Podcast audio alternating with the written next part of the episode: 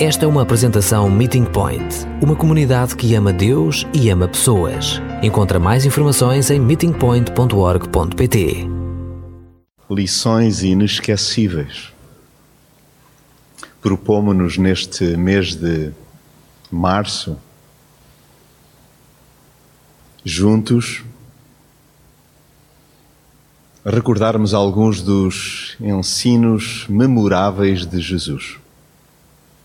Confesso-vos que, ao preparar este tempo para o partilhar convosco, não pude deixar de me lembrar de uma das aulas mais marcantes na minha vida enquanto estudante, 12 ano de filosofia. Fomos surpreendidos com um convite para irmos para o anfiteatro e tudo às escuras.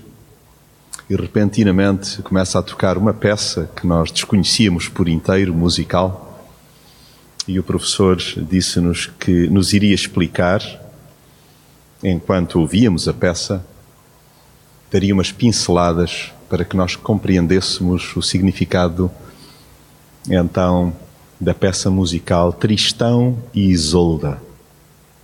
E aí nos deu uma aula sobre Hegel que eu não posso esquecer mais.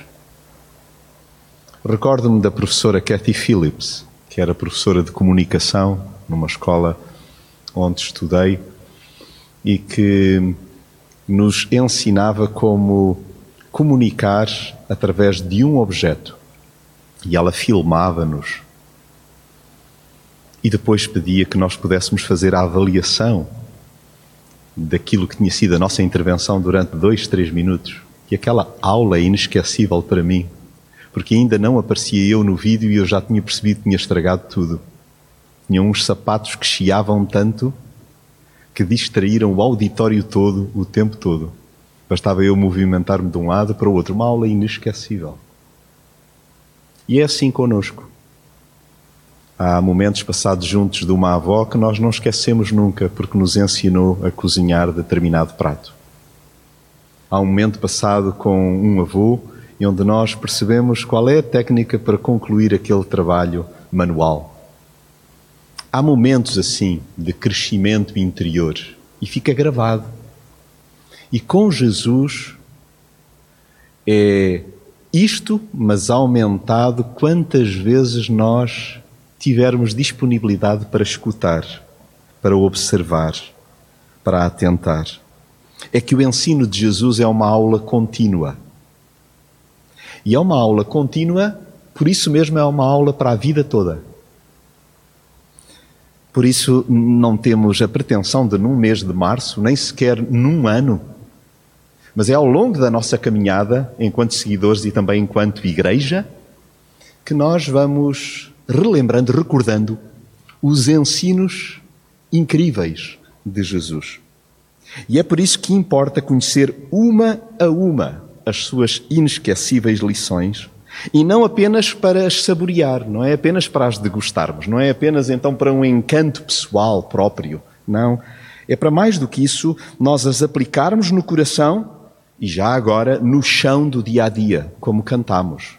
É no momento da tempestade, é no momento do aperto, da aflição, é no momento do sufoco, é no momento em que surge a má notícia que nós nos valemos das inesquecíveis lições de Jesus. Então será por aqui, no decorrer não só deste mês de março, mas no estender da quaresma, que nós nos vamos demorar enquanto igreja a escutar a voz do Salvador e a tratar, sobretudo, de o seguir. Não é apenas escutar por escutar. Nós desejamos intencionalmente obrigar-nos, treinar-nos, então, à obediência. Então, venha daí quem quer percorrer este trilho ou quem quer continuar a percorrer este trilho. E por isso te convido a abrirmos juntos a Bíblia em João, no capítulo 12, e sendo certo que iremos ler por instantes os versos 24 a 26, eu irei recorrer a alguns após e exatamente antes destas palavras dirigidas por Jesus. Antes mesmo de mergulharmos no texto bíblico, lá no Evangelho segundo João, no capítulo 12, versos 24 a 26, Jesus cobre um tópico nesta lição que consideramos inesquecível e, e, admito, estou aberto à crítica ou à observação pertinente, dizendo: então, esta é, é de facto uma das lições inesquecíveis e envolve logo morte.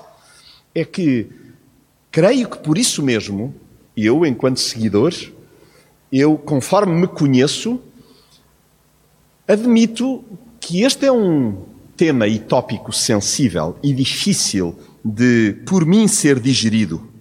Porque quando ouço falar em morrer, a minha tendência logo é estar quieto. Vamos saltar então para outra lição. E se porventura tenho de ficar mesmo no tópico de morrer, remetendo-me para aquilo que pudesse ser um exercício imaginativo de como é que eu desejo a minha morte, não sou diferente de muitos que perentoriamente dizem: bom, se tiveres de ocorrer, que seja rápido e sem dor.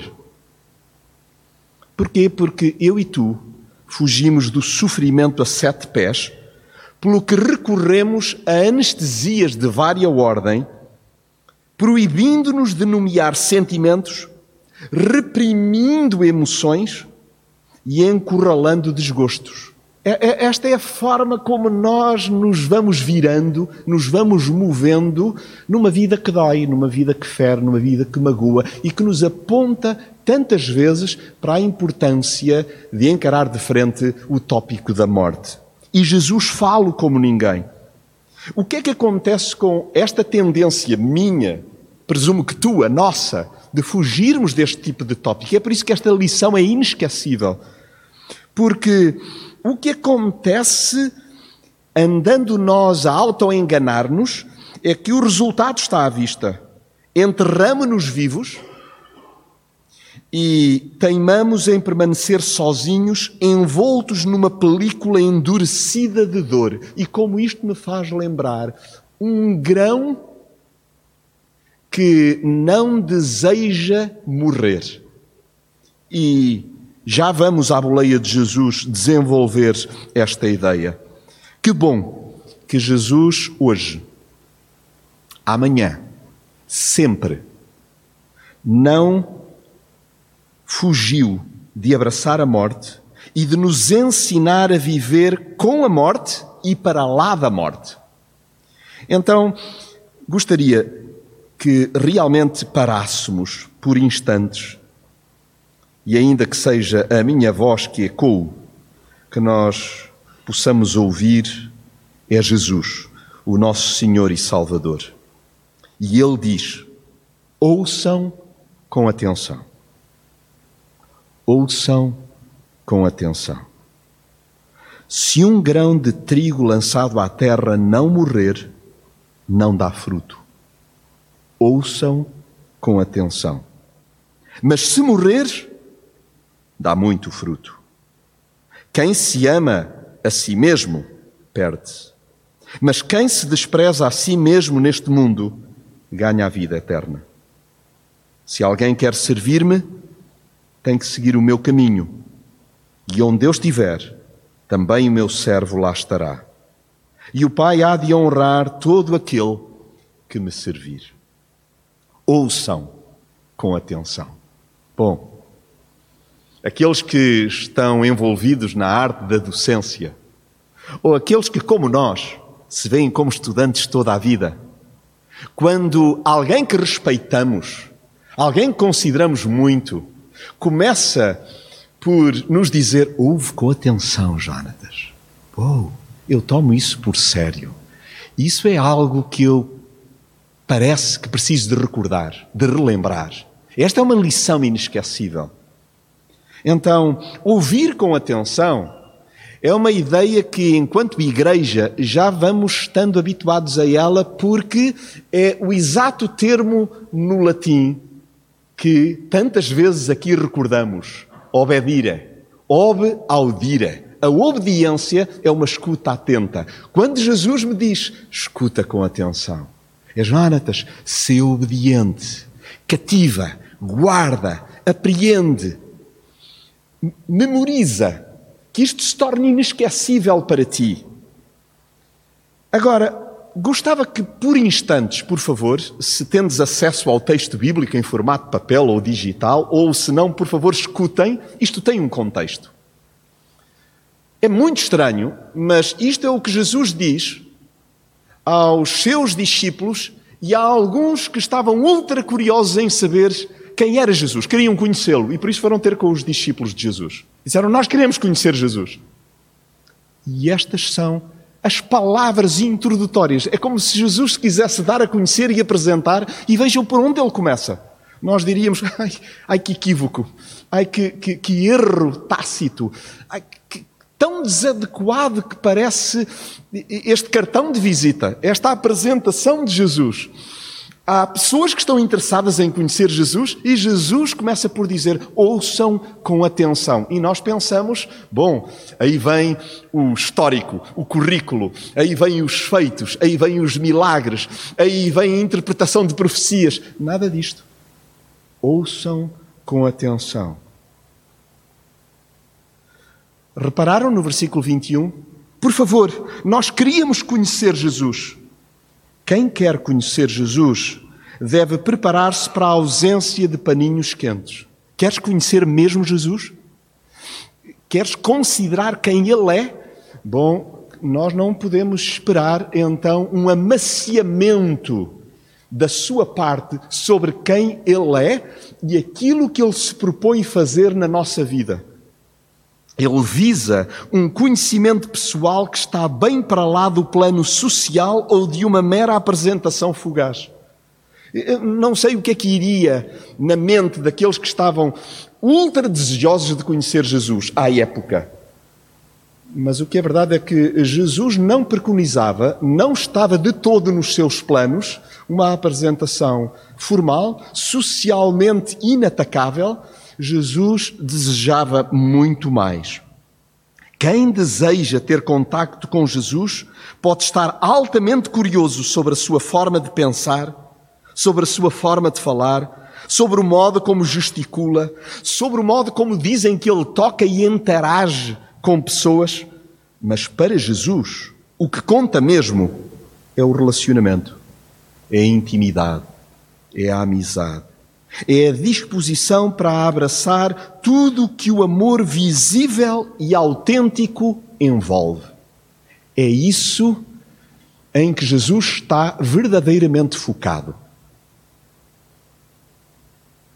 Não sei, na rota da nossa caminhada, que pode ter dias, meses, pode ter anos, pode ter até décadas. Pessoas que aqui ou noutros lugares onde refletem conosco neste instante, podemos imaginar: bom, eu já conheço Jesus, mesmo ouvimos-lo com atenção, tomamos como inesquecível esta lição que ele nos deseja entregar.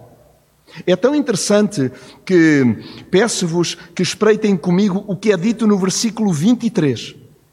Jesus respondeu quando os discípulos vêm dizendo que há quem o queira conhecer, Jesus começa por dizer: Chegou a hora em que o Filho do Homem vai ser glorificado. E nós ficamos assim, hum, intrigados, perplexos.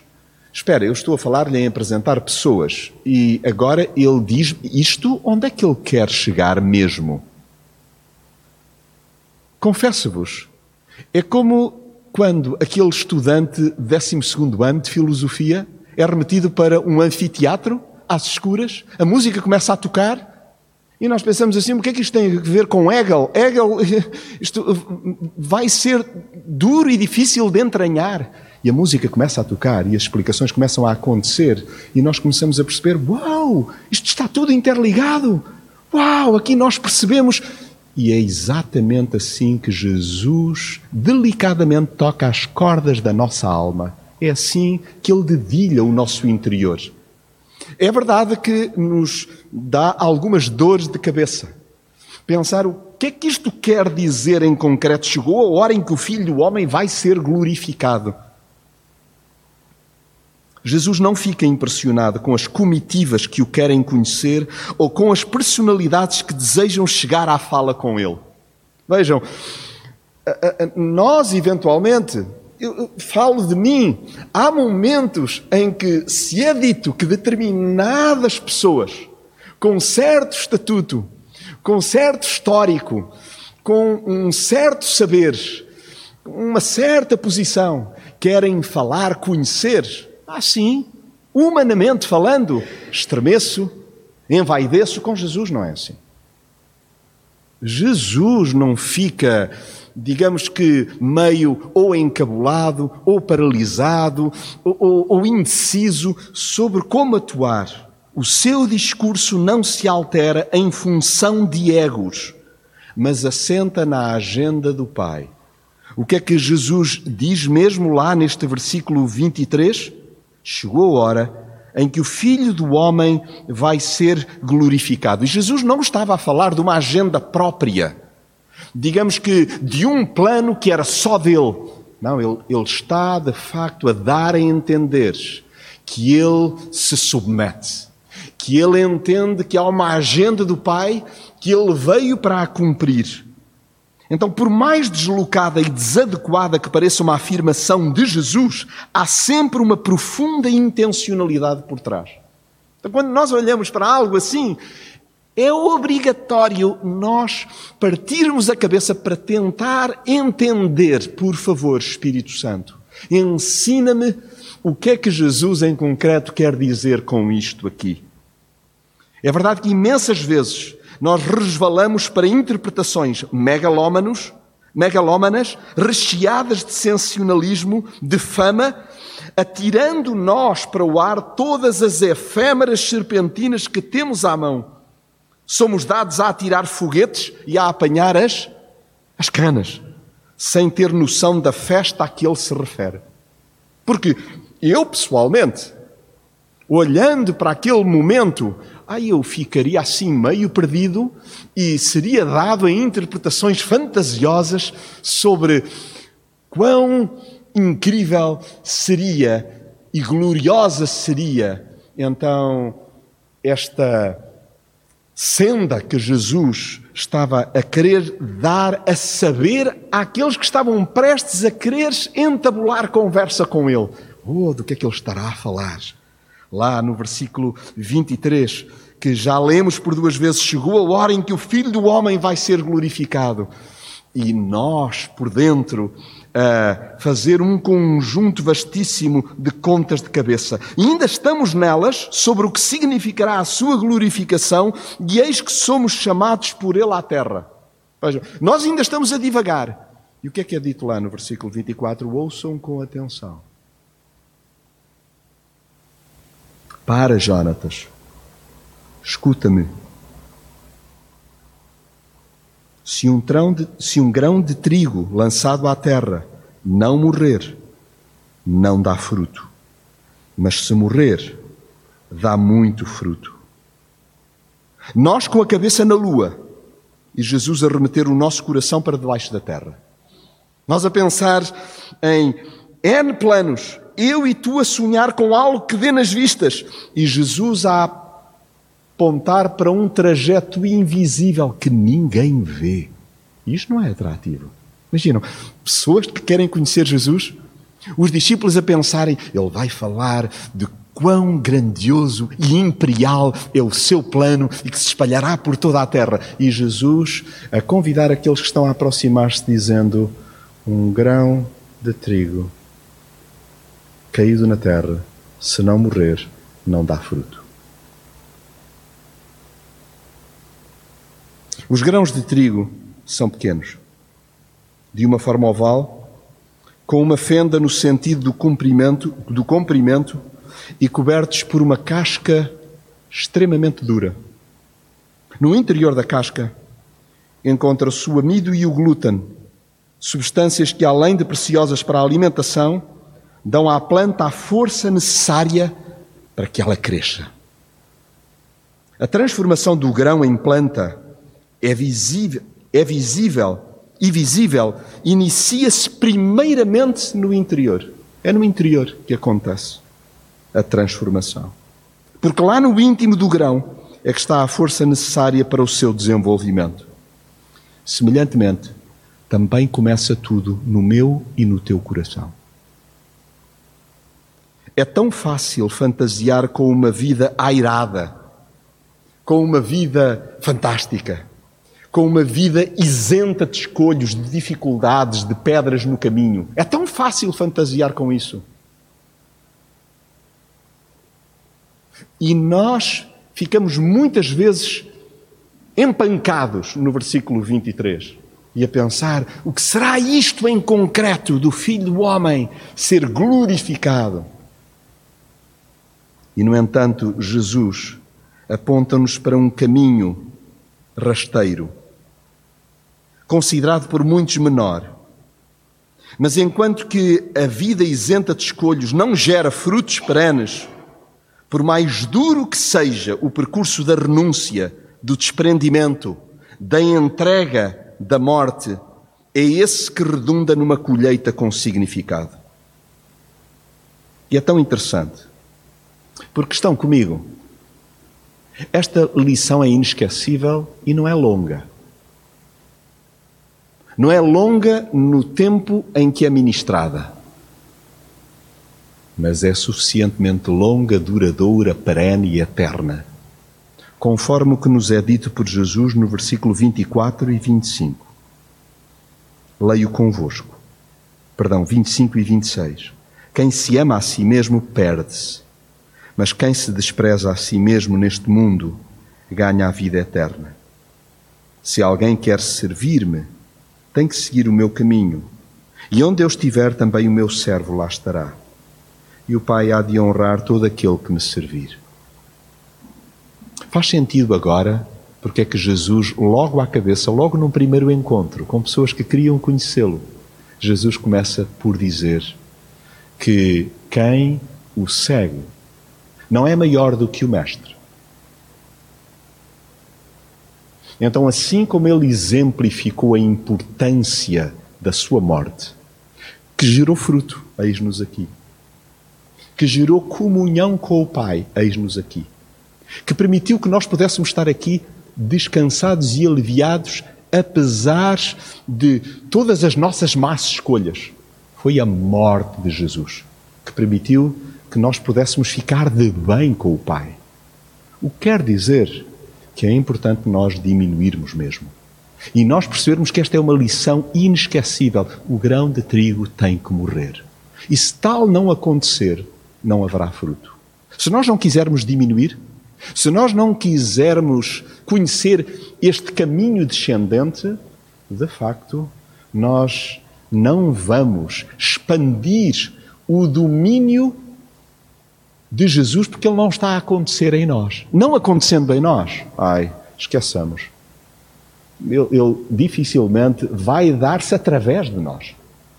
Ainda que na sua misericórdia Deus seja então suficientemente poderoso para fazer crescer até aquilo que nós teimamos em mirrar.